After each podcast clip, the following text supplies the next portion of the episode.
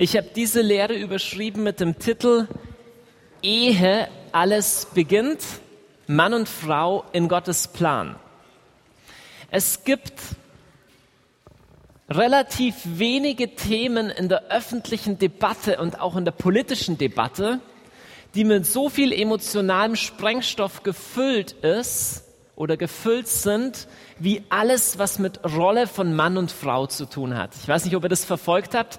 Vor der Sommerpause gab es im Bundestag den Versuch, über so ein scheinbar harmloses Gesetz abzustimmen, so auf Deutsch gesagt, ob jetzt die Eltern ein bisschen mehr Geld bekommen und wieder genau die Modalitäten sind.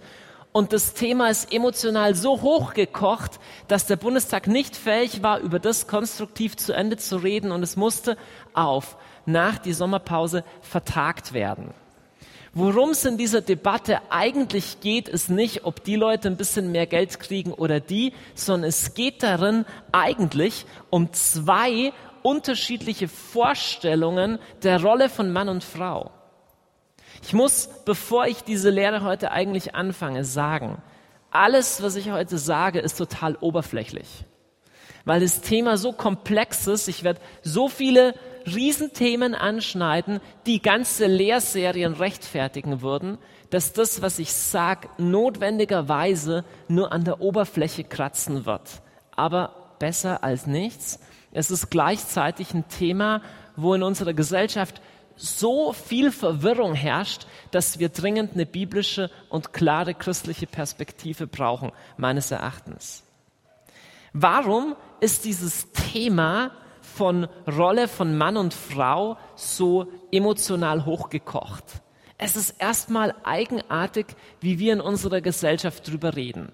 Einerseits ist alles von unserem politischen Mainstream her ähm, ausgerichtet nach dem Schlagwort der Gleichberechtigung oder der gleichen, der Chancengleichheit oder der, der Gleichstellung von Mann und Frau erstmal ein hehres und wichtiges Ziel zu sagen, wir wollen, dass alle Menschen, egal ob Mann oder Frau, die gleichen Chancen, Möglichkeiten haben, dass niemand benachteiligt wird. Absolut, absolut wichtig. Ja, wir haben so, so interessante Sachen wie Initiativen, dass möglichst mehr Frauen Maschinenbau studieren, ähm, weil einfach nur ein Prozent der Studienanfänger Frauen sind und 99 Prozent einfach Männer sind und so. Aber wir haben grundsätzlich die Denke, es ist gut, wenn die Unterschiede zwischen den Geschlechtern möglichst nivelliert werden. Also eigentlich, wir finden es nicht toll, dass, dass, dass Literaturwissenschaft und Pädagogik nur die Mädchen studieren und Erzieher auch nur die Frauen werden und die Männer alle äh, Mathe, Naturwissenschaft und, und Informatik studieren. Wir finden das nicht gut. Wir wollen, dass sich das irgendwie gleich verteilt. Aber dann kaufen wir komischerweise mit großer Begeisterung so Bestseller wie Männer sind anders, Frauen auch. Ja, und, und, und, und ähm, warum Frauen schlecht einparken und Männer nicht zuhören. Und was lesen wir in den Büchern? In den Büchern lesen wir, Männer sind anders als Frauen und das ist auch gut so. So, worauf, worauf will ich raus? Ich will darauf raus, dass diese Frage, was ist eigentlich ein Mann? Was ist eigentlich eine Frau? In unserer Gesellschaft offensichtlich nicht wirklich beantwortet werden kann. Und weißt du warum? Wir spulen noch mal zwei Folgen in dieser Lehrserie zurück. Da habe ich die These vertreten. Die Frage, was der Mensch eigentlich ist, ist keine Frage, die eine Wissenschaft beantworten kann. Und die Frage, welche Rolle Mann und Frau haben, ist auch eine Frage, die keine Wissenschaft beantworten kann. Du kannst wissenschaftlich erklären, wie ein Mann genetisch funktioniert, wie eine Frau genetisch funktioniert. Aber keine Wissenschaft der Welt kann sagen, was das für die Identität eines Mannes oder einer Frau bedeutet. Die Frage, wer der Mensch ist, ist untrennbar verbunden mit der Frage, wer den Menschen gemacht hat und wer Gott ist. Und ich möchte es in großer Deutlichkeit sagen, die moderne Bewegung der Gleichmachung von Mann und Frau ist gewachsen auf dem Beet des Atheismus.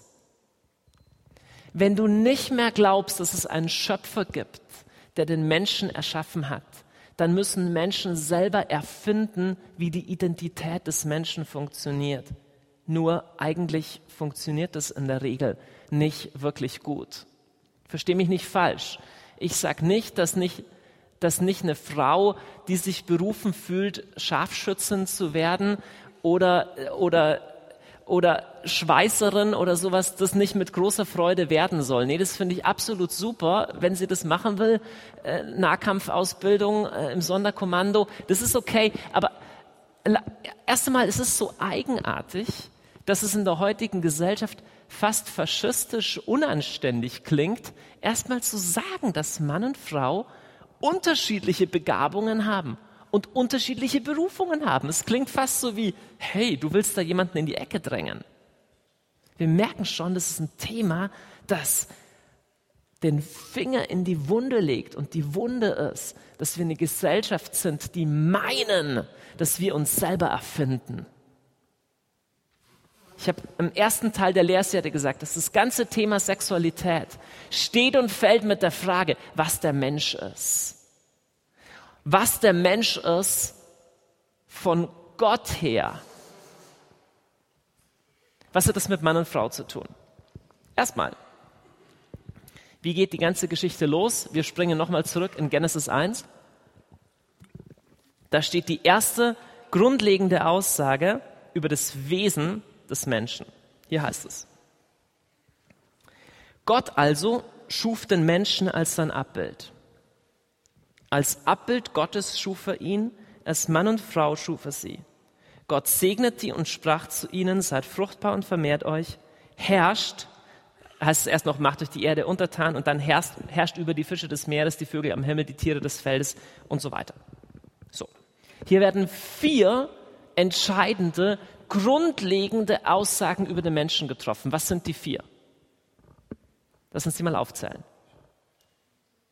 Die Fische, genau. Nee, das sind die vier grundlegenden. Er ist Abbild Gottes. Was noch? Er ist Mann und Frau.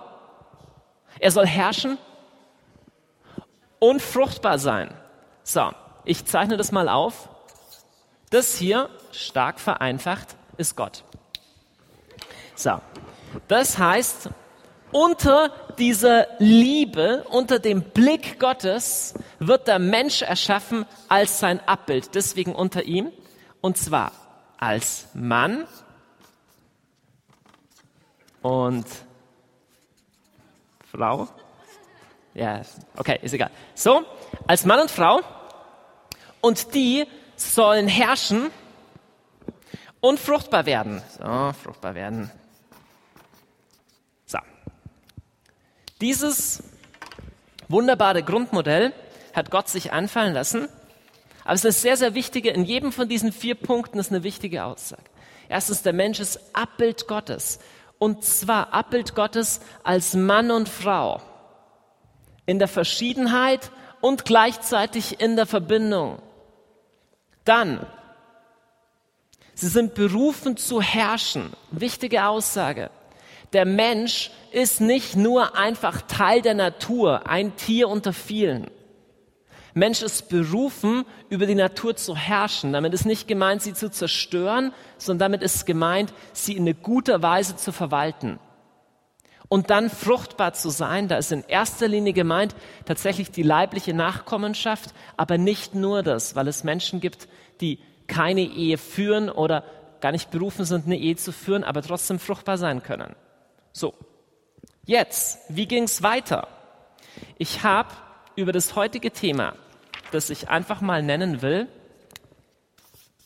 Mann und Frau, also ich habe es eigentlich genannt, Ehe, alles beginnt, Mann und Frau. Ich habe zu diesem Ding, zur Identität von Mann und Frau, vier Punkte und danach ein paar praktische Anwendungen. Also die vier Punkte sind eher nochmal theoretisch und dann geht es um so Fragen wie, okay, was heißt es jetzt für Themen wie, wie finde ich den richtigen Partner oder Scheidung oder und so weiter. Okay, das sind die praktischen Sachen. Erster Punkt. Ich habe gerade gesagt, dass die Identität als Mann und als Frau direkt von Gott gegeben ist. Der Punkt ist mir sehr wichtig. Wir leben in einer Zeit, wo getan wird, als wäre sexuelle Identität, was du dir aussuchst, wie ein Musikgeschmack. Ja, ich bin Emo oder ich bin eher Rapper und so ist der eine eher transsexuell oder der andere eher so. Wie sich jemand fühlt, ist nochmal eine andere Frage. Aber grundsätzlich steht die Aussage in der Schrift ganz klar da, Gott ist derjenige, der den Menschen erschaffen hat als Mann oder als Frau. Das ist grundlegend in der Verfassung des Menschen drin. Jetzt, wie ging das weiter nach Adam und Eva? Naja, ziemlich einfach. Adam und Eva hatten Kinder. Die sieht man hier schon. Und von wem lernten die Kinder ihre sexuelle Identität? Von ihren Eltern. Mein erster Punkt, ich will ihn erst, ich will die These erst behaupten und dann erklären. Mein erster Punkt hier lautet, sexuelle Identität wird durch, durch Eltern erlernt oder geprägt.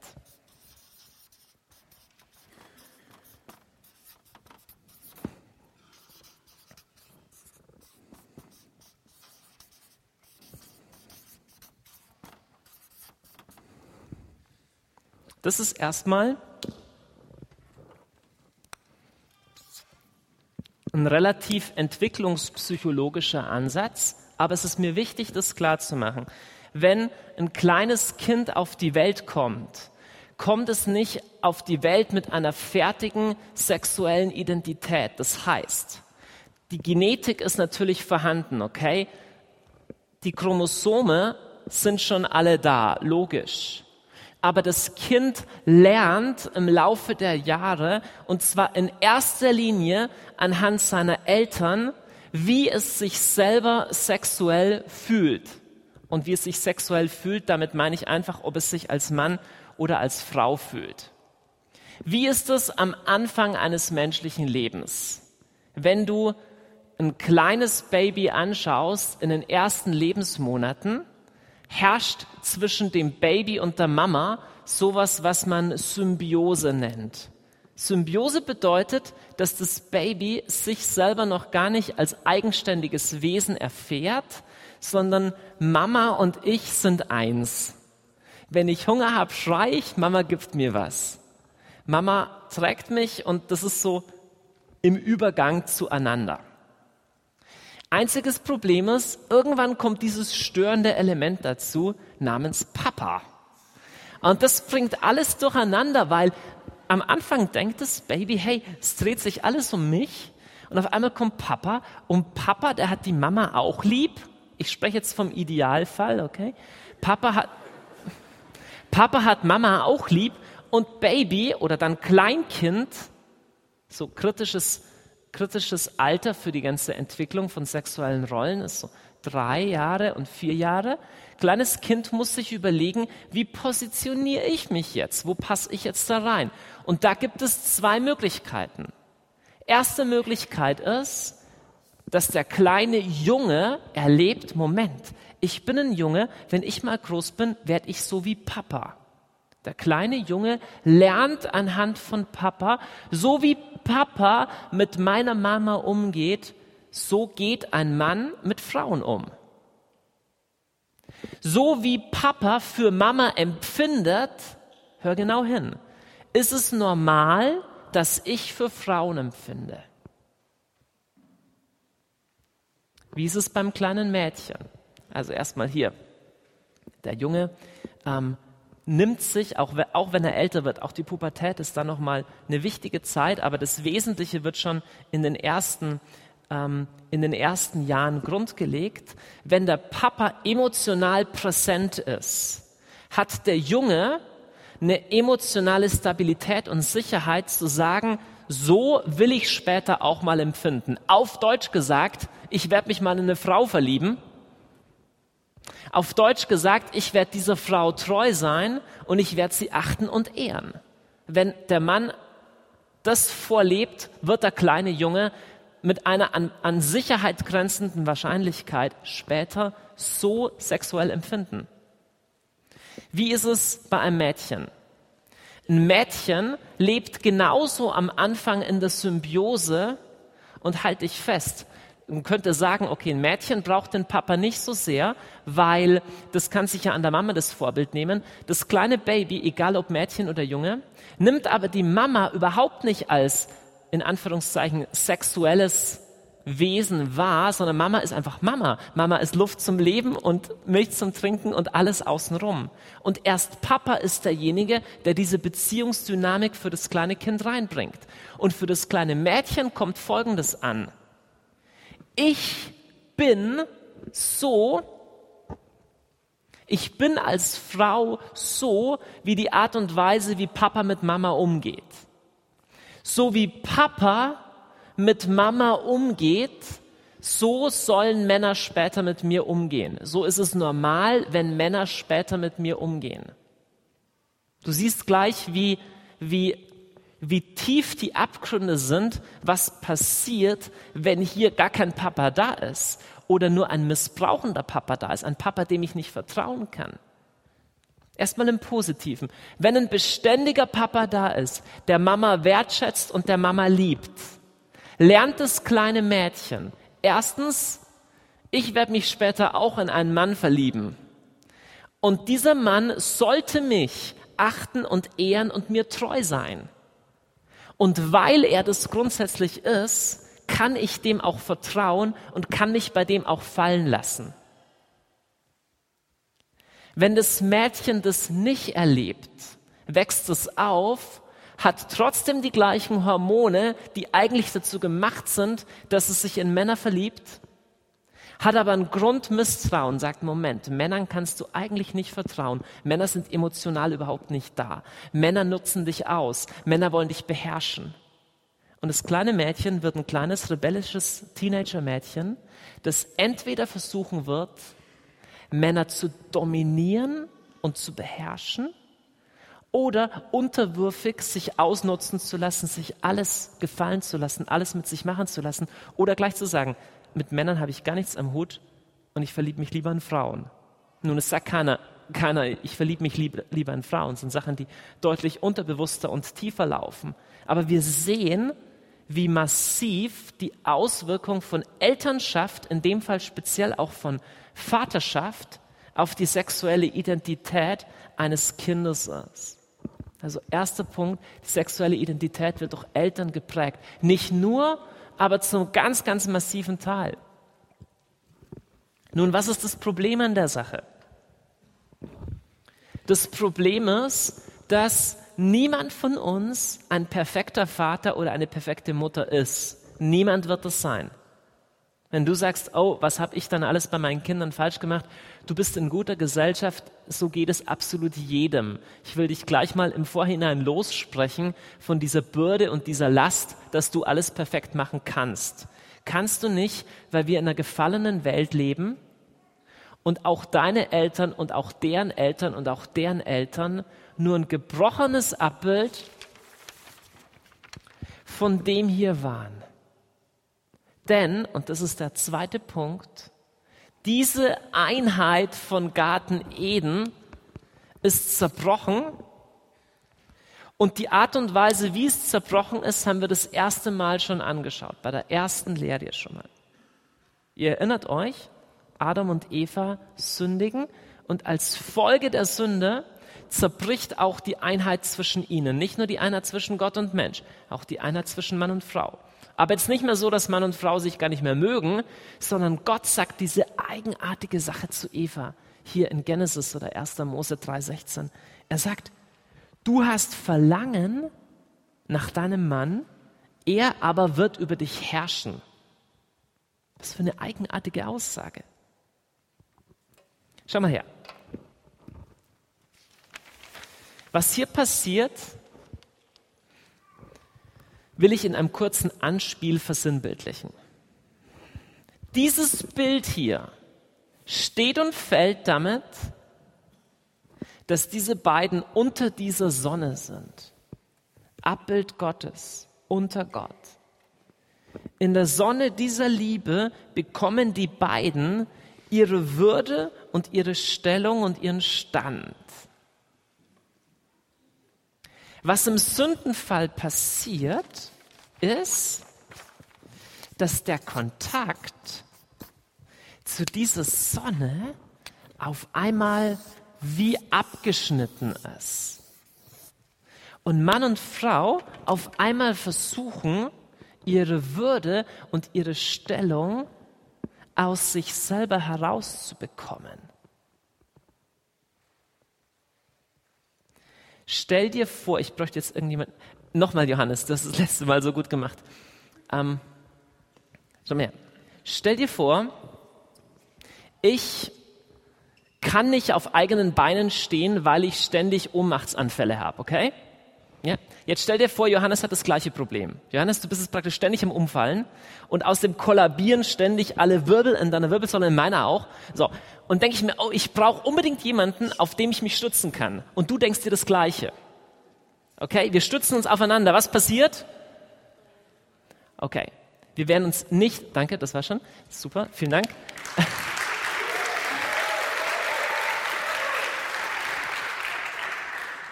wir werden uns nicht auf eine effektive Weise gegenseitig unterstützen können, weil uns beiden das Rückgrat fehlt. Und das ist genau das, was nach dem Sündenfall hier passiert. Also, Adam und Eva sind beide in ihrer Würde und in ihrer Identität erschüttert. Und jetzt gibt es zwei Muster, wie du deine Würde und deine Identität aus anderen ziehen kannst. Und das erste ist das dominante Muster. So, du musst irgendjemanden unterdrücken.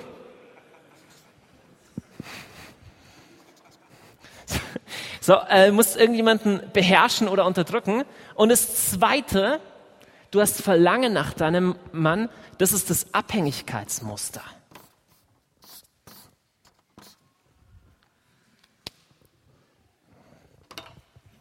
Beides geht von der Grundannahme aus, du bist meine Versorgung. Ich brauche das alles von dir, weil ich selber kann nicht aufrecht stehen. Und ich nenne dieses negative Muster, das ist Punkt zwei gefallene Realität.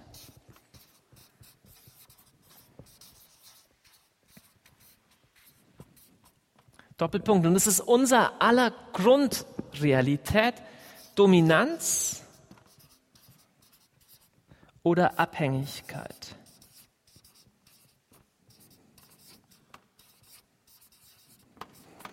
Wenn du genau hinschaust,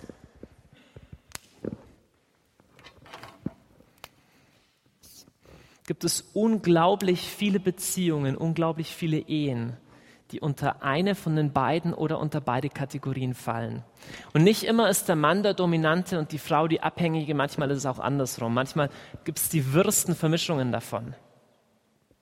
Dominanz und Abhängigkeit ähm, werden da Herrschaftsspielchen getrieben? Muss da einer irgendwie den anderen immer beherrschen, sein Ding durchsetzen?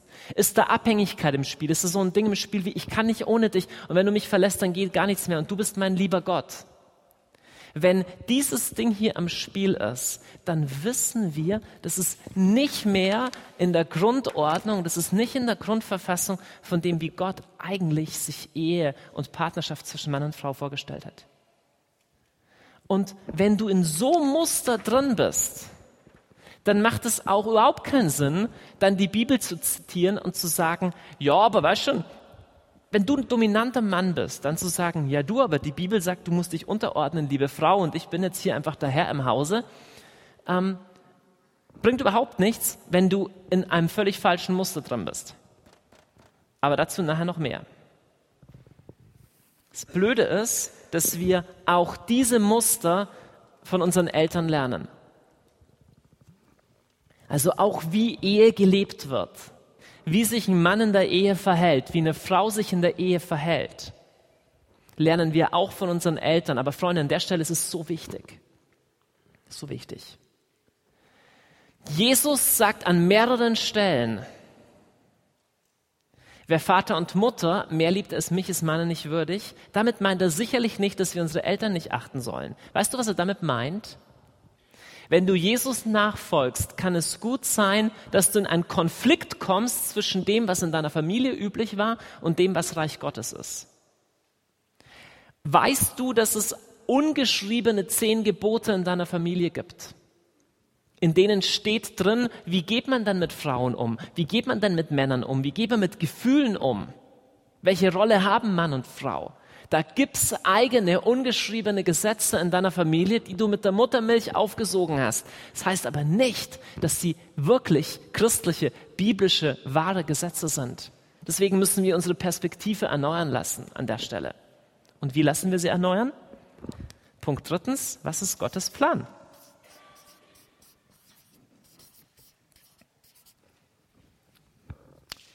Ich habe dieses etwas triste Bild gezeichnet von diesem abgeschnittenen Kontakt zu Gott.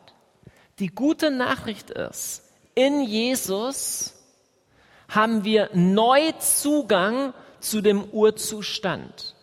Jesus macht alles neu. Jesus stellt auch die Würde und die Position von Mann und Frau wieder her. Wir müssen uns mit diesem Ding hier nicht zufrieden geben. Da ist mehr drin.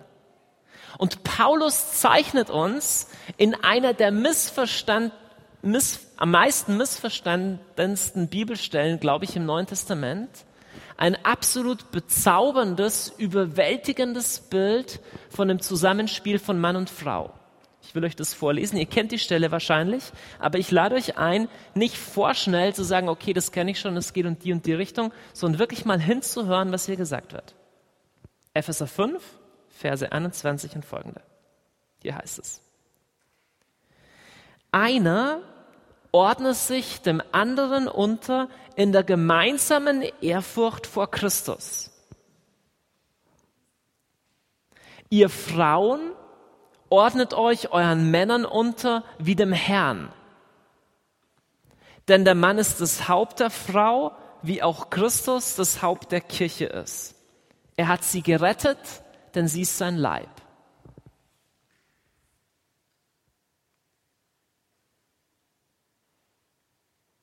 Dann geht es weiter.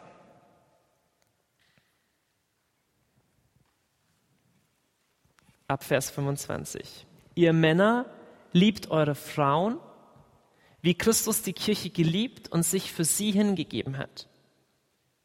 Darum sind die Männer verpflichtet, ihre Frauen so zu lieben wie ihren eigenen Leib. Keiner hat je seinen eigenen Leib gehasst, sondern er nährt und pflegt ihn wie auch Christus die Kirche. Freunde, das Wort von Unterordnung der Frau oder sowas ist so oft missverstanden worden. Ich meine, spricht heute sowieso kein Mensch mehr drüber oder sowas, ist sowieso, kannst du gar nicht sagen. Lass uns genau hinhören, welches Bild von Partnerschaft hier gezeichnet wird. Erstmal. Wer ordnet sich hier eigentlich unter? Erstmal alle. Okay? Erster Vers. Alle ordnen sich unter und zwar wem? Nee, erstmal noch nicht Christus, jedem. Einer ordnet sich dem anderen unter. Okay? Also, die Frau muss die Fähigkeit haben, sich dem Mann unterzuordnen. Der Mann muss die Fähigkeit haben, sich der Frau unterzuordnen. Und beide machen das nicht in Abhängigkeit voneinander, sondern unter der gemeinsamen Ehrfurcht vor Christus. Auf Deutsch gesagt, es gibt einen Herrn in diesem Spiel und dieser Herr ist Jesus. Punkt.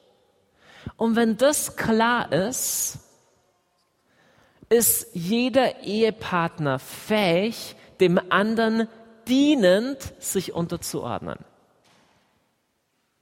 Erster Punkt. Zweiter Punkt. Hier wird gesagt, Ihr Frauen ordnet euch euren Männern unter wie dem Herrn. Denn der Mann ist das Haupt der Frau, wie auch Christus das Haupt der Kirche ist. Erstmal, lass uns überlegen, was wird gesagt, wenn gesagt wird, die Frau soll sich dem Mann unterordnen wie dem Herrn? Wie ordnen wir uns dem Herrn unter? Es ist eine Unterordnung, die nichts mit Sklaverei zu tun hat. Ich weiß nicht, wer von euch fühlt sich von Jesus unterdrückt? Ja? Wer hat den Eindruck, er manipuliert dich? Er missbraucht dich? Wer findet es qualvoll, sich Jesus unterzuordnen und denkt, hey, ich würde gern, ähm, dass Jesus sich mal mir unterordnet? Schau mal, nee, in dem Bild ist nichts, nichts, was uns erinnert an so ein Ding wie so eine sklavische Mentalität. Es ist ein absolutes, liebendes, vertrauendes, hingebungsvolles Ja zu einer Leiterschaft.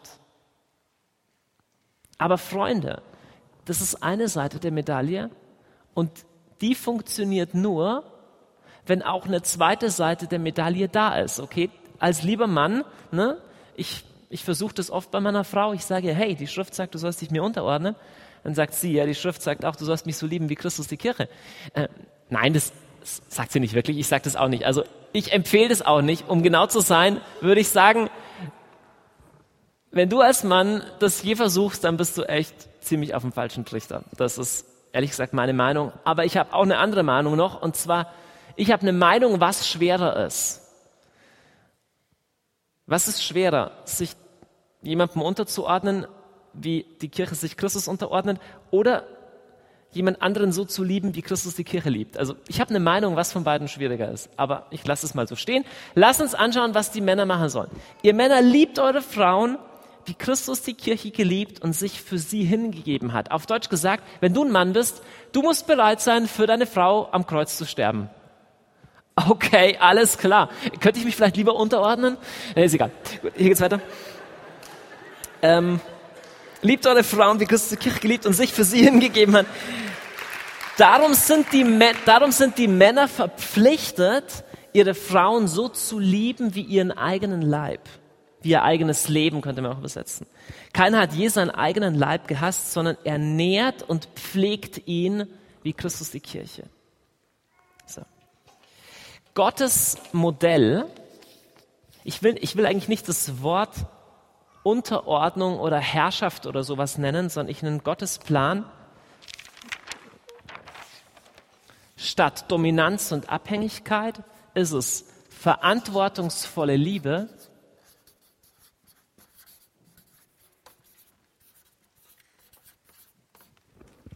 Und ich nenne das jetzt auch nicht Unterordnung, weil das viel zu viel ähm, komische Assoziationen weckt, sondern ich nenne es liebende Achtung.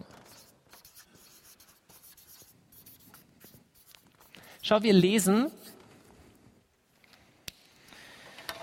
in Genesis Kapitel 2, dass der Mann alleine ist im sogenannten zweiten Schöpfungsbericht, dass der Mann alleine ist und Gott sagt, ich will ihm eine Hilfe machen, die ihm entspricht. Sagst du eine Hilfe, okay, ist die Frau so ein Helferlein, so muss halt immer sauber machen zu Hause. Nee, nicht wirklich. Das Wort, was hier steht für Hilfe, wird im Alten Testament, hm, ich glaube, 18 Mal verwendet. 16 Mal für Gott und zweimal für die Frau. Gott wird der Helfer, wird die Hilfe genannt. Nun, Gott ist nicht ein kleines Meinzelmännchen, das irgendwie was für dich macht. Wenn hier gesagt wird, die Frau ist geschaffen als Hilfe des Mannes, ist hier ausgedrückt, dass hier zwei zutiefst zusammengehören und die Frau die notwendige Ergänzung für den Mann ist. Und das bedeutet aber auch, welche Macht und welche Würde in, oder Macht, Macht ist das richtige Wort, welche Macht in der Berufung der Frau ist.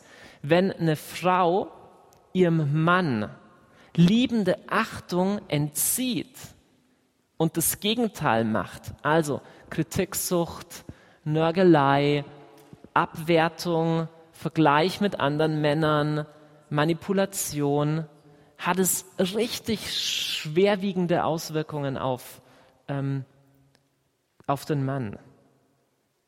Weil Gott der Frau diese Macht geschenkt hat, ihr Mann eine tatsächliche Hilfe zu sein. Aber auch andersrum, wenn der Mann sein gottgegebenes Mandat, seine Frau auf eine hingebungsvolle und dienende Weise zu leiten, nicht wahrnimmt, ist das Ergebnis genauso schlimm. Eigentlich ist ein bisschen hart, das zu sagen, aber wenn, wenn du seit 20 Jahren verheiratet bist und sagst, hey, du müsstest meine Frau kennen, die ist so, so schlimm und die kann mit ihren Gefühlen gar nicht umgehen und die rastet immer aus, dann müsste man sagen, hey, sie ist es seit 20 Jahren dir als Leiter anvertraut und das ist offensichtlich das Ergebnis. Nein, im, im Ernst, das ist biblisches Verständnis der Rolle des Mannes in der Ehe dass du, dass ich, wie Christus für die Kirche, geistliche Verantwortung für meine Frau übernehme. Aber das heißt, dass ich mitverantwortlich bin, wie es ihr geht. Von daher, ich bin mir nicht sicher, ob die Frau den schwierigeren Part an der Stelle hat. Ganz klar, der Mann hat in diesem Modell eine Leitungsrolle. Aber Leiterschaft im Reich Gottes bedeutet dienen. Leiterschaft bedeutet nichts anderes als große Kompetenz zu haben, um möglichst effektiv dienen zu können. Ganz klar, biblisch hat Herrschen, hat Leiten nichts damit zu tun, seine Position auszuspielen, aber hat alles damit zu tun, sich selber klein zu machen, um jemand anderen erfolgreich zu machen. Ein Mann ist von seiner körperlichen und emotionalen Verfassung her von Gott optimal ausgerüstet, um eine Stabilität in eine Familie zu bringen, sie nach außen zu verteidigen, zu arbeiten, zu kämpfen, einen Rahmen und Linien vorzugeben eine Linie und ein Rahmen in Heiligkeit und in Nachfolge Christi als geistliches Oberhaupt der Familie. Das ist die Rolle des Mannes in der Ehe.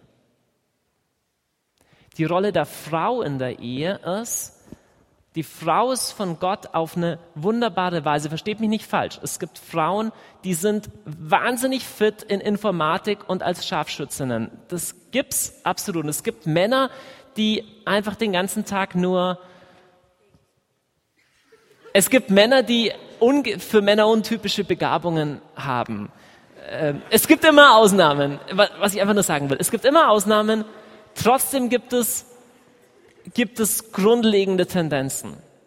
Und man kann absolut sagen, dass eine grundlegende Tendenz ist, dass Gott Frauen mit einem sensibleren Sensorium, also mit mehr Feinfühligkeit für soziale Sachen ausgestattet hat. Okay?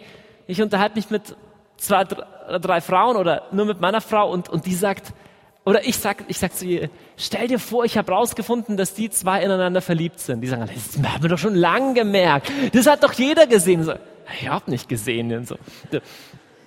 Frauen sind definitiv sensibler. Ich habe diesen Satz ähm, mal überschrieben mit, ich glaube, dass Frauen für soziale Intelligenz von ihrer Grundverfassung her deutlich besser ausgerüstet sind und für die Schaffung einer emotionalen Heimat. Ne, wenn du nur Männer in irgendeinem Betrieb hast oder in irgendeiner Gemeinschaft, okay, das geht dann funktional zu.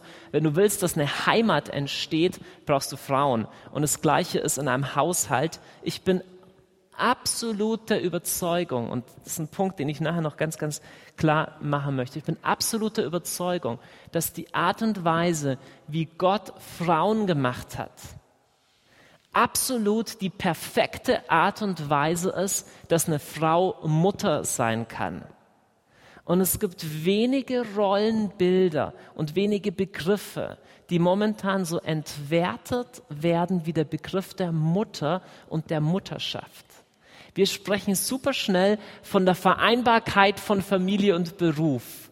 Und so Kinder kriegen, ist schon okay. Und der nächste Nebensatz ist, aber jetzt schnell wieder was Ordentliches machen. Und klar kriegt die Frau das Kind, aber dann, ja, die Eltern gemeinsam teilen sich und so weiter. Die können sich schon gemeinsam teilen. Aber Gott hat Mann und Frau unterschiedlich erschaffen mit unterschiedlichen Kapazitäten und Kompetenzen und er weiß warum. Er hat sich was dabei gedacht. Vierter und letzter Punkt und danach gehen wir in die Praxis. Also nicht, nicht, nicht was ihr jetzt meint, sondern in die Praxis fragen. Ähm, ein paar Worte zur Ehe. Wir haben angeschaut, was Gottes Plan ist, wie die Rollen von Mann und Frau aufgeteilt sind. Wusstet, wusstet ihr übrigens, dass die Frau die Krone der Schöpfung ist? Ja, ähm, ein paar schreiben, ja klar, ja klar. Nein, ist tatsächlich so, biblisch siehst du, dass Gott vom Einfachen ins immer herrlichere erschafft. Ja? Äh, Genesis 1, die Krone von dem Ganzen ist der Mensch. Der Mensch wird nicht deswegen am Schluss erschaffen, weil am Schluss, da ist ihm halt nichts mehr Gescheites eingefallen. Bei den Fischen, bei 20 Millionen Sorten Fischen habe ich schon verausgabt. Jetzt machen wir halt noch einen Mensch. Ne? Gott baut es immer noch vollkommener und macht es noch perfekter. Und in dem Muster ist zu verstehen, dass im zweiten Schöpfungsbericht erst der Mann erschaffen wird und dann die Frau. Die Frau ist die Krone. Die Frau ist die, ähm, der Gipfelpunkt. Ist es so. So, ganz wichtig, Gott hat nicht nur Mann und Frau als Mann und Frau erschaffen, nicht nur den Mensch als Mann und Frau erschaffen, sondern Gott hat die Ehe erschaffen. Gott hat den Bund zwischen Mann und Frau erschaffen. Freunde, mir ist es so wichtig, weil wir jetzt schon in der Diskussion sind und noch viel weiter in die Diskussion kommen werden bezüglich der Ehe von homosexuellen Paaren. An der Stelle lehre ich nicht über Homosexualität. Das werde ich in zwei Wochen machen. Das ist an dieser Stelle nicht das eigentliche Thema, sondern der eigentliche Punkt ist, wer definiert und was definiert, was eine Ehe ist. Keine Wissenschaft kann definieren, was die Rolle von Mann und Frau ist und keine Wissenschaft kann definieren, was der Mensch ist. Und keine Wissenschaft und auch keine Politiker können definieren, was eine Ehe ist. Gott hat die Ehe gemacht. Und eine Ehe besteht aus einem Mann und einer Frau. Und eine Ehe hat folgende Eigenschaften. Die wichtigste Überschrift ist, die Ehe ist heilig.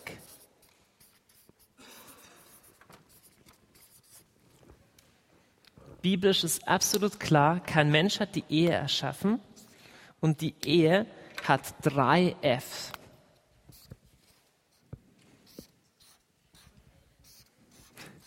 Freude, Friede, nein, Freiheit, nein. Drei F. Erstmal, eine Ehe ist nur eine Ehe, wenn sie freiwillig geschlossen wurde. Okay? Eine Ehe ist nur dann eine gültige Ehe, wenn ein Mann und eine Frau freiwillig zueinander Ja sagen. Deswegen ist es wichtig zu schauen, ob eine Entscheidung in einer Ehe wirklich freiwillig war. Das ist für mich einer der Gründe, warum ich absolut entschieden gegen vorehelichen Geschlechtsverkehr bin weil es die Freiheit einer echten Entscheidung schmälert. In besonderem Maße, wenn ein Kind unterwegs ist, aber auch vorher, wenn hormonell und körperlich zwei Menschen schon sexuell so aneinander gewöhnt sind. Mindert die Klarheit zu denken und die Freiheit, sich gegebenenfalls auch dagegen zu entscheiden.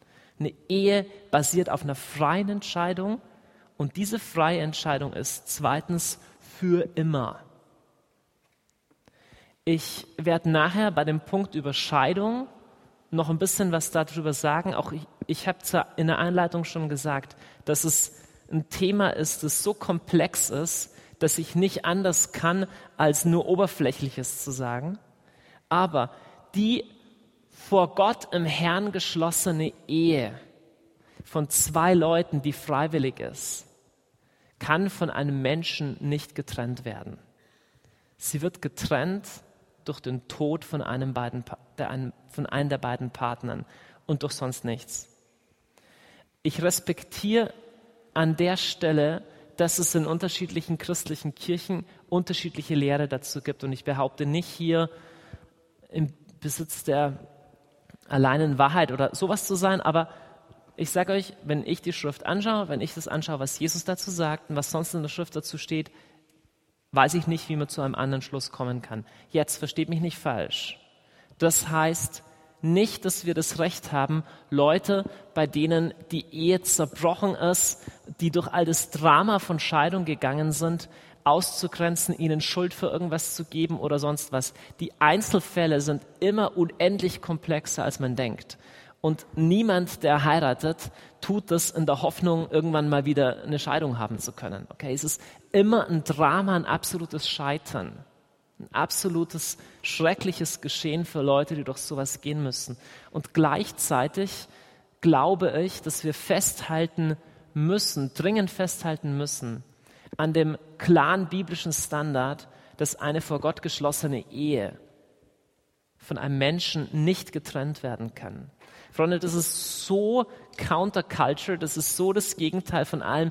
Ähm, wir leben in einer Stadt sogar, in einer Stadt, wo homosexuelle Paare von christlichen Geistlichen getraut werden. Ja, wir leben in einer Stadt, wo, wo, wo es, in einem Land, wo es normal ist, dass es christliche Scheidungen gibt und alles Mögliche. Du findest es nicht in der Schrift. Du findest es nicht in der Schrift. Das letzte F ist, die christliche Ehe ist fruchtbar. Und es bedeutet, die Bereitschaft, die Kinder, die Gott ein Paar schenkt, anzunehmen und im Glauben zu erziehen, ist notwendiger Bestandteil einer Ehe. Jetzt, keine Kinder kriegen zu können, ist eine der schmerzvollsten und schlimmsten Erfahrungen, die ein Mensch haben kann. Ein Paar, das sich Kinder wünscht, keine haben kann, ist ein furchtbarer Schmerz. Auch diese Paare sind trotzdem zur Fruchtbarkeit berufen. Du kannst geistliche Kinder haben. Du kannst entweder Kinder adoptieren oder auch im Reich Gottes fruchtbar werden und geistlich Elternschaft, Vater und Mutterschaft leben. Okay?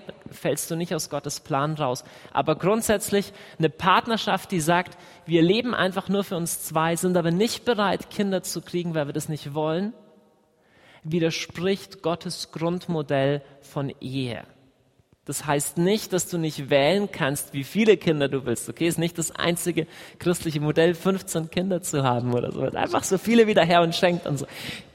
Kannst du so machen, wenn du willst, musst du aber nicht, okay? Aber grundsätzlich die Bereitschaft, Liebe weiterzuschenken, gehört zum Wesen der Liebe. So. So viel zur Theorie. Lass uns jetzt ein paar kritische Fragen anschauen. Sieht alles ja ganz gut aus. Das ist die Rolle von Mann und Frau. Ich bräuchte schnell ein überflüssiges Skript, weil ich nicht genau. Sehr gut. Mal schauen, was ich da alles geschrieben habe. Also ich würde euch bitten, lest jetzt hier mal nicht mit. Ihr könnt dieses Skript runterladen oder mit nach Hause nehmen und zu Hause durchlesen, aber ich werde jetzt nicht das vorlesen, sondern andere Worte gebrauchen. Deswegen ist es noch besser, wenn ihr mir zuhört. Erstmal, großes Thema Johannes. Wenn du hier so sprichst, hier von Frau als Mutter und so weiter, das hört sich ja so an, als wärst du praktisch der alte Dreischritt Kinder, äh, Küche und Kirche, so die Frau als Heimchen am Herz soll zu Hause bleiben. Was denkst du über die Vereinbarkeit von Familie und Beruf oder von Kinder und Beruf? Ähm, im vollen Wissen, mich dadurch bei sehr vielen Leuten völlig unbeliebt zu machen, möchte ich Folgendes sagen. Ähm, ich bin erstens der Meinung, dass wir in einer Kultur leben, die Geld verdienen viel höher einschätzt, als Kinder zu erziehen. So, das ist meine Überzeugung, dass das so ist. Und ich glaube, dass das einer der treibenden Motoren ist hinter der ganzen Diskussion. Es ist einfach uncool, zu sagen, ich bin zu Hause und erziehe meine vier Kinder. Und es ist total cool zu sagen, ich bin Sales Assistant Manager Product Industrial Commercial Assistant äh, für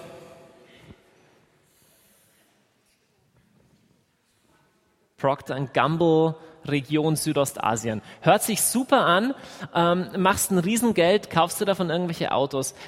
Allgemein vom sozialen Status her ist das höher und ich glaube gleichzeitig, wird es zu einer anderen Zeit thematisieren, ich glaube gleichzeitig, dass es ein Thema von geistlichem Kampf ist. Ich möchte das so deutlich sagen, dass ein geistlicher Kampf tobt um unsere Familien und dieser geistliche Kampf hat ein Ziel. Und ich sage das mit völliger Deutlichkeit. Das Ziel ist, Kinder ohne Eltern zu produzieren. Es ist ein geistlicher Kampf, der darauf abzielt, eine vater- und mutterlose Gesellschaft herbeizuführen, weil Satan das liebt. Punkt. Das ist die geistliche Realität hinter all der Rhetorik. Was in den ersten drei und vier Lebensjahren in ein Kind grundgelegt wird, ist hundertmal wichtiger als alles, was die nächsten 80 Jahre passiert. Und zwar nicht nur metaphorisch gesprochen, sondern allein von der Menge von Synapsen, die in deinem Gehirn geknüpft werden. Das sind Weichenstellungen, die du bis an dein Lebensende immer haben wirst. Was in diesen Jahren stabil ist, bleibt bis zu deinem Tod stabil. Was in diesen Jahren destabil angelegt ist, wird nur unter großen Mühen wieder heil. Das ist nichts, was in der Bibel steht, sondern dafür musst du nur Entwicklungspsychologie studieren. Aber das sind Statistiken und Forschungen, die unsere Politiker und unsere Medien nicht hören wollen. Es gibt jede Menge Studien, Stichwort Bindungsforschung, die belegen, dass in den ersten drei Lebensjahren die entscheidenden, grundlegenden Weichenstellungen für soziale Kompetenz und emotionale Stabilität eines Menschen durch die Bindungen an die primären Erstkontaktpersonen hergestellt wird. Wer sind die primären Erstkontaktpersonen? Das ist in allererster Linie die eigene Mama. So, das war ein langer, komplexer Satz. Was heißt er auf Deutsch? Wenn Mama in den ersten Lebensjahren präsent und stabil da ist, wird das Kind emotional stabiler, intelligenter, sozial besser drauf sein bis ans Lebensende. Und wenn dir diese Aussage einseitig vorkommt und komisch, dann bitte informier dich unter dem Stichwort Bindungsforschung. Es gibt ein eigenes Institut dafür an der Uni München. Es gibt einen Professor Karl-Heinz Brisch, der kannst du alle bei Amazon bestellen, die Bücher, eine ganze Latte von Büchern geschrieben hat über Bindungsstörung. Informier dich über Traumatherapie. Informier dich, wie stabil Menschen in traumatischen Situationen sind. Und weißt du, was rauskommt? Die Menschen, die in den ersten drei bis vier Lebensjahren eine gleichbleibende Bezugsperson hatten, die emotional präsent waren, sind Menschen, die die restlichen Jahrzehnte ihres Lebens emotional stabil sind, sozial zuverlässiger agieren und sogar intelligenter sind. Wir wollen das nicht hören, aber weißt du, dass mindestens 50 Prozent aller Kinder, die heute in die Grundschule kommen, soziale Auffälligkeiten zeigen. Mindestens 50 Prozent sind auf Deutsch gesagt nicht fähig, sich normal sozial zu verhalten. Und das ist erst der Anfang. Das Ding wird noch viel größer. Ich kann das Thema nicht bis ins Ende ausführen, aber was in den ersten drei Jahren grundgelegt wird, ist absolut wichtig. Erstens. Zweitens, die Rolle der Mutter ist nicht zu ersetzen. Auch nicht durch den Vater. Nicht in den ersten Lebensjahren was allein beim Stillen passiert, was allein durch die Vertrautheit von Baby kennt den Herzschlag der Mutter noch als im Bauch war, bis hin zu die ersten Geruchserfahrungen mit Mami, ich weiß, wie Mami riecht, ich krieg Milch von ihr, ich weiß, wie ihre Stimme ist, ist durch nichts, durch niemanden ersetzbar. Das legt ein, eine Grundfeste von Stabilität, von Sicherheit im Leben in ein kleines Kind rein, was durch nichts aufwiegbar ist. Oh, diese Jahre, die du vom Job pausierst, sind es tausendfach wert. Und wir sollten kühn sein, aufzustehen, auch als Männer, und zu sagen, das ist uns absolut wert. Hey, in 30 Jahren ist es, wird es mir so egal sein, ob da ein paar Jahre lang mehr Geld reinkam oder nicht. Leute sagen immer, wir brauchen das Geld. Es ist relativ, was wir wie dringend brauchen. Ist relativ, was wir wie dringend brauchen. Unsere Kinder diese Sicherheit zu geben, sollte die absolut, absolut oberste Priorität von allem sein. Das ist zumindest meine Meinung. Das war der erste Punkt. Zweiter Punkt, mache ich ein bisschen kürzer. Woran erkenne ich den richtigen Partner fürs Leben? Es gibt auch gute Literatur dazu. Das Hauptproblem ist, wenn du schon in der Beziehung drin bist, hast du schon ein bisschen eine eingeschränkte Sicht.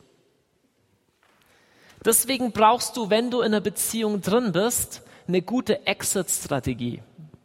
Bisschen gemein. Was heißt die gute Exit-Strategie? Erstmal, ich möchte das relativ unverblümt sagen, wenn du nach einem Jahr noch nicht ein grundsätzlich tiefes Gefühl von Ja hast, wenn du nach einem Jahr noch immer das grundsätzliche nagende Ich weiß nicht hast, ist die Chance, dass die Sicherheit im zweiten oder dritten Jahr plötzlich vom Himmel fällt, extrem gering. In der Regel ist es so, dass Paartherapeuten sagen, Ehepaare, die sich scheiden lassen nach 20 Jahren, hatten die entscheidenden Defizite in ihrer Partnerschaft schon in den ersten fünf Monaten. Das heißt, schon da, schon am Anfang einer Beziehung kannst du sagen, läuft einigermaßen oder läuft nicht. Das Problem ist, du selber, wenn du drin bist, kannst es oft nicht sagen. Deswegen frag Leute um dich rum. Das hört sich echt doof an, aber ich meine es ernst. Christliche Freunde, gute Berater, gegebenenfalls deine Eltern um dich herum zusammen können wahrscheinlich mit einer größeren Objektivität beurteilen, ob eure Beziehung gesund ist, als du selbst. Ein kleiner Trick kann sein, ähm, sich im Vorfeld, bevor man eine Beziehung hat, einfach schon mal klar zu machen, worauf lege ich Wert auf eine bei einer soliden Beziehung. Weil wenn du verknallt bist und wir verlieben uns nicht automatisch in den besten potenziellen Partner, sondern warum wir uns verlieben, hat sehr unterschiedliche Gründe. Wenn du total Hals über Kopf verliebt bist, hast du unter Umständen nicht den wirklich objektiven Blick. Es gibt gute Literatur zu diesem Thema, das sich unten hier in den Fußnoten auch angibt, deswegen nur an dieser Stelle ganz kurz. Drittens, und wenn er oder sie nicht gläubig ist, funktioniert das?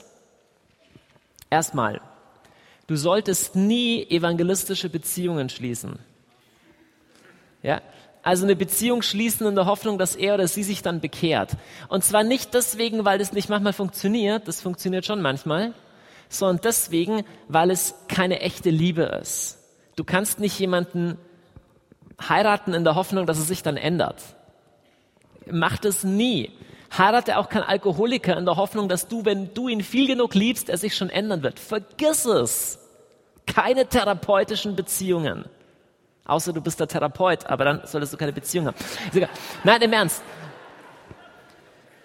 Was gläubig, nicht gläubig betrifft, es gibt, unterschiedlich, es gibt Unterschiede zwischen nichtgläubig und nichtgläubig. Es gibt Leute, die auf der Suche sind und noch nicht wirklich gefunden haben. Das ist die eine Sache. Und dann gibt es Leute, die dem Glauben feindlich gegenüberstehen. Das ist eine andere Sache. Du kannst niemanden heiraten, der dir nicht erlaubt, deine Kinder im Glauben zu erziehen. Du hast Verantwortung für deine Kinder und die wichtigste Verantwortung, die du hast, ist ihnen was für ihr ewiges Seelenheil mitzugeben. Du kannst keinen Ehepartner heiraten, der dir das verweigert. Das ist meine Überzeugung.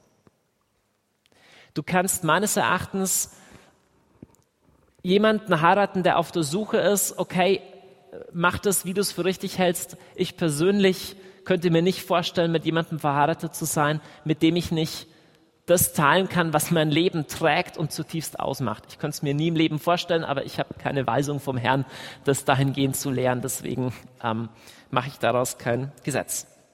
Jetzt ein heißes Thema. Sexualpraktiken. Ist in der Ehe alles erlaubt?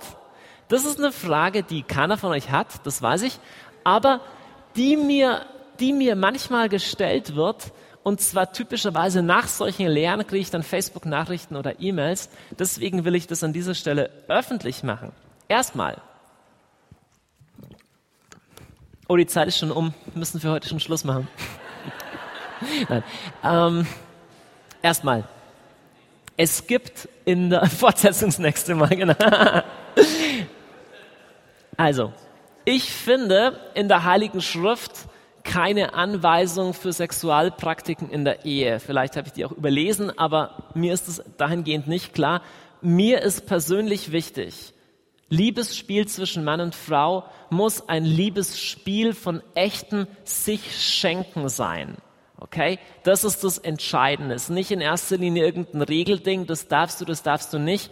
All das hat neutestamentlich relativ wenig Sinn, sondern entscheidend ist, dass es ein echter Austausch von hingebungsvoller Liebe ist. Das heißt, ein erstes wichtiges Kriterium ist, es muss was sein, was für beide Partner echter und wahrhaftiger Ausdruck von wertschätzender Liebe ist. Es kann nicht was sein, was nur der eine gut findet, weil er das im Internet gesehen hat. Andere sagt, wenn es unbedingt sein muss, mm, mm, ist nicht. Ich bin der Meinung, dass ein Ehepaar offen über sowas sprechen kann und auch soll. Und es entscheidend ist, was ist ein Ausdruck von wertschätzender Zärtlichkeit für beide? Das ist der erste Punkt.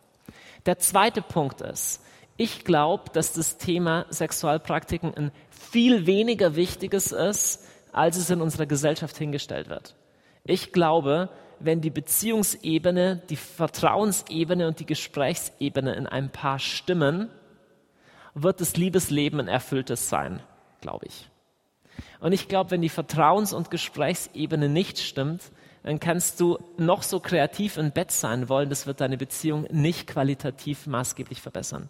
Das Problem mit Sexualpraktiken oder so, das Hauptproblem ist meines Erachtens, dass die meisten Leute sich ihre Anregungen aus Pornos holen, was an sich schon ein Problem ist. Aber zweitens, dass unser Gehirn trainiert wird, nur noch eine bestimmte Art von sexueller Praktik gut zu finden. Und es engt die natürliche, schöne Ausdrucksmöglichkeit von menschlicher Sexualität total ein. Ich werde in zwei Wochen in Teil 4 dieser Lehrserie noch mehr über Pornografie sagen, speziell was Pornografie mit unserem Gehirn macht. Und da sehen wir, dass der Grundweg eigentlich schon, schon ein falscher ist, sich Anregungen von irgendwo zu holen. Eine Liebessprache zwischen einem Ehemann und einer Ehefrau geht sowieso überhaupt niemanden außerhalb dieser Ehe was an und ist nichts, was man wie Kochrezeptbücher weiterreicht, ist einfach völlig unangemessen. Es gehört zum heiligen Zwischenraum zwischen einem Ehemann und einer Ehefrau. Das ist nur ein kleiner, ein kleiner Ausblick auf diese Seite. Fünfter Punkt, wie pflege ich meine Ehe?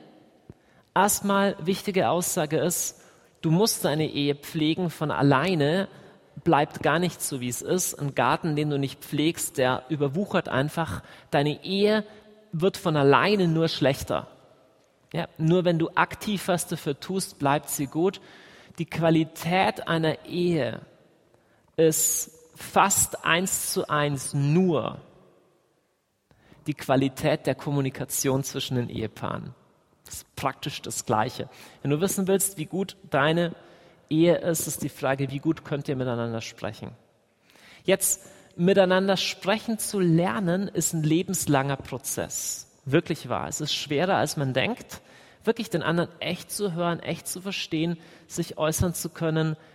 Nicht, nicht, nicht wirklich einfach, aber es ist was, wo man unterwegs sein kann. Erster Punkt.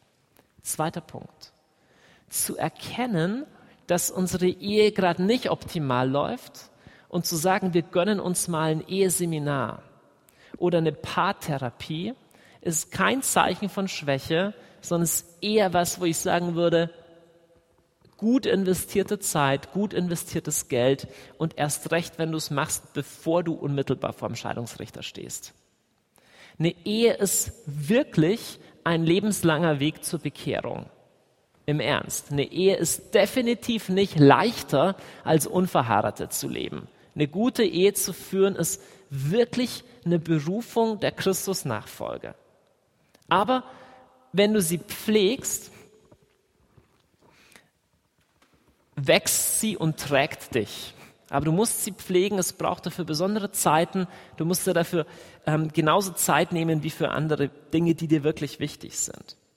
Jetzt, ein Punkt, über den relativ wenig gelehrt wird. Aber wenn wir davon ausgehen, dass die Qualität einer Ehe maßgeblich die Qualität der Kommunikation ist, heißt es, da wo die Kommunikation zwischen meinem Ehepartner und mir vertrocknet und ich die Kommunikation mit jemand anderem intensiver lebe als mit meinem Ehepartner, begehe ich das, was man geistlichen Ehebruch nennt.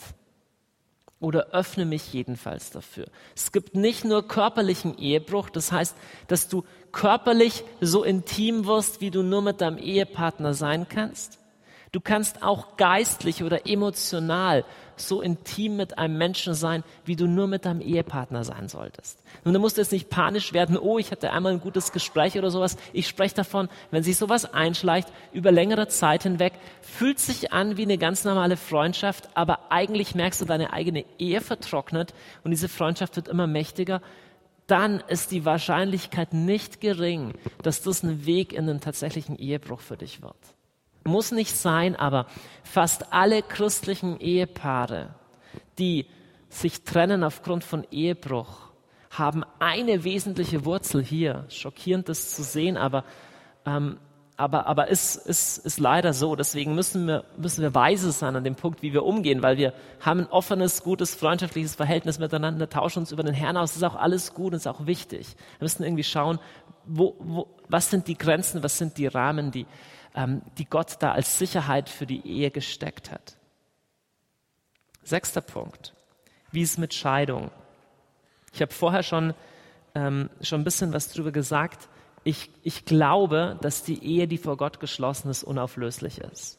Jetzt. Wie gehen wir damit um, wenn eine Ehe zerbrochen ist? Speziell, wie gehen wir damit um, wenn ein Ehepartner nach dem Zerbruch einer Ehe wieder eine Beziehung eingegangen ist. Erstmal, ich möchte es zeugnishaft sagen, aber ich sage das zeugnishaft. Falls meine Ehe eines Tages zerbrechen würde, wäre es mein Vorsatz und mein erklärtes Ziel, bis an den Rest meines Lebens enthaltsam zu leben. Das ist das, was es für mich bedeutet, meiner Frau versprochen zu haben, bis der Tod uns scheidet, ihr treu zu sein. Mit einer anderen Frau ins Bett zu gehen, stünde für mich im Gegensatz zu diesem Versprechen, das ich vor Gott und der Kirche geschlossen habe. Jetzt, wie wir umgehen mit Männern und Frauen, die aus welchem Grund auch immer in einer Lebenssituation sind, dass sie sagen, okay, ich kann das nicht leben oder es ist bei mir schon zu spät, ist ein anderes Thema. Die unterschiedlichen Kirchen haben auch unterschiedliche Handhaben dabei. Katholische Kirche ist sicherlich am hartnäckigsten an dem Punkt, in dem sie sagt, okay, die können wir nicht zur Kommunion zulassen. Ähm, ich, um ehrlich zu sein, finde ich, weiß ich nicht genau, was die optimale Vorgehensweise ist. Ich weiß nur, was sicherlich keine optimale Vorgehensweise ist und die ist einfach so zu tun, als wäre nichts einfach kein Problem, schließ einfach die nächste Ehe und wenn die auch nichts wird, nochmal die nächste. Das kann es meines Erachtens nicht sein. Wir müssen mit unseren Geschwistern an dem Punkt leiden, einerseits den Wert und die Würde von Ehe aufrechterhalten und nicht nivellieren. Eine Ehe ist ein Mann, eine Frau für immer. Und andererseits Menschen nicht im Stich lassen, die durch Zerbruch gegangen sind und gehen. Und wir, wir können ohnehin nicht anfangen, eine Kirche der Perfekten zu bilden, wo wir sagen, keiner darf dabei sein, der in seinem Leben irgendeinen Punkt hat, der eine Baustelle ist. Das kann es auch nicht sein. Aber es ist ein schmerzhafter Punkt, um den es zu ringen gilt. Punkt. Oberflächliche Lehre. Siebter und letzter Punkt. Ehelos. Es gibt Männer und Frauen, die entweder keinen Ehepartner gefunden haben, oder es gibt Männer und Frauen, die sich bewusst für die Ehelosigkeit um des Reiches Gottes willen entschieden haben. Erstmal, die Ehelosigkeit um des Reiches Gottes willen ist eine klare biblische Berufung, die Jesus gelebt hat erstmal. Okay, Jesus war ehelos. Die Paulus gelebt hat und von der Paulus in höchsten Tönen schwärmt und spricht. Jetzt, es gibt de facto viele Menschen, die freiwillig oder unfreiwillig ehelos sind. Und ich möchte klar sagen, unsere heutige Gesellschaft verkauft menschliche Partnerschaft immer, als wäre es die totale Glücksdroge und die Erfüllung der Welt. Und es stimmt einfach nicht. Du kannst glücklich in der Ehe sein und du kannst unglücklich in der Ehe sein und du kannst glücklich als Single sein und unglücklich als Single. Nur wenn du unbedingt unglücklich sein willst, brauchst du keine Ehe dafür. Das kannst du auch außerhalb einer Ehe. Ähm, es gibt die verschiedensten Glück, verschiedensten Modelle, glücklich oder unglücklich zu sein. Ich will, ich will dir Mut machen, beide Berufungen oder beide Lebensstände als was zu ergreifen, wo du Jesus Christus nachfolgst ich kenne genügend verheiratete Leute, die tief drin sich manchmal wünschen würden, ehelos zu sein, denken, da hätte ich echt weniger Probleme und nicht immer so viel Stress. Ja, und die Trauben im anderen Garten sind immer süßer als, als bei dir selbst. Du kannst in der Situation, in der du jetzt lebst, in der du jetzt stehst, lernen, Jesus mehr nachzufolgen. Und das ist das, um den es wirklich geht. Jesus weiß besser als du, welche Schule für dich die beste ist die Schule der Ehelosigkeit oder die Schule der Ehe. Aber ich möchte auch, letzter Satz dieser Lehre, ich möchte auch sagen, dass im Charisma und in der Berufung der Ehelosigkeit ein prophetisches Zeichen für die Schönheit, die Jungfräulichkeit und die, das sich bereithalten der Braut Christi verborgen ist, das auf die gleiche Weise nicht in einer Ehe aufstrahlt. Ein besonderes Zeichen, auf das wir nicht verzichten wollen. So denkt Gott über Mann und Frau. Kleiner Ausschnitt davon. Amen, Halleluja. Lass uns aufstehen und beten.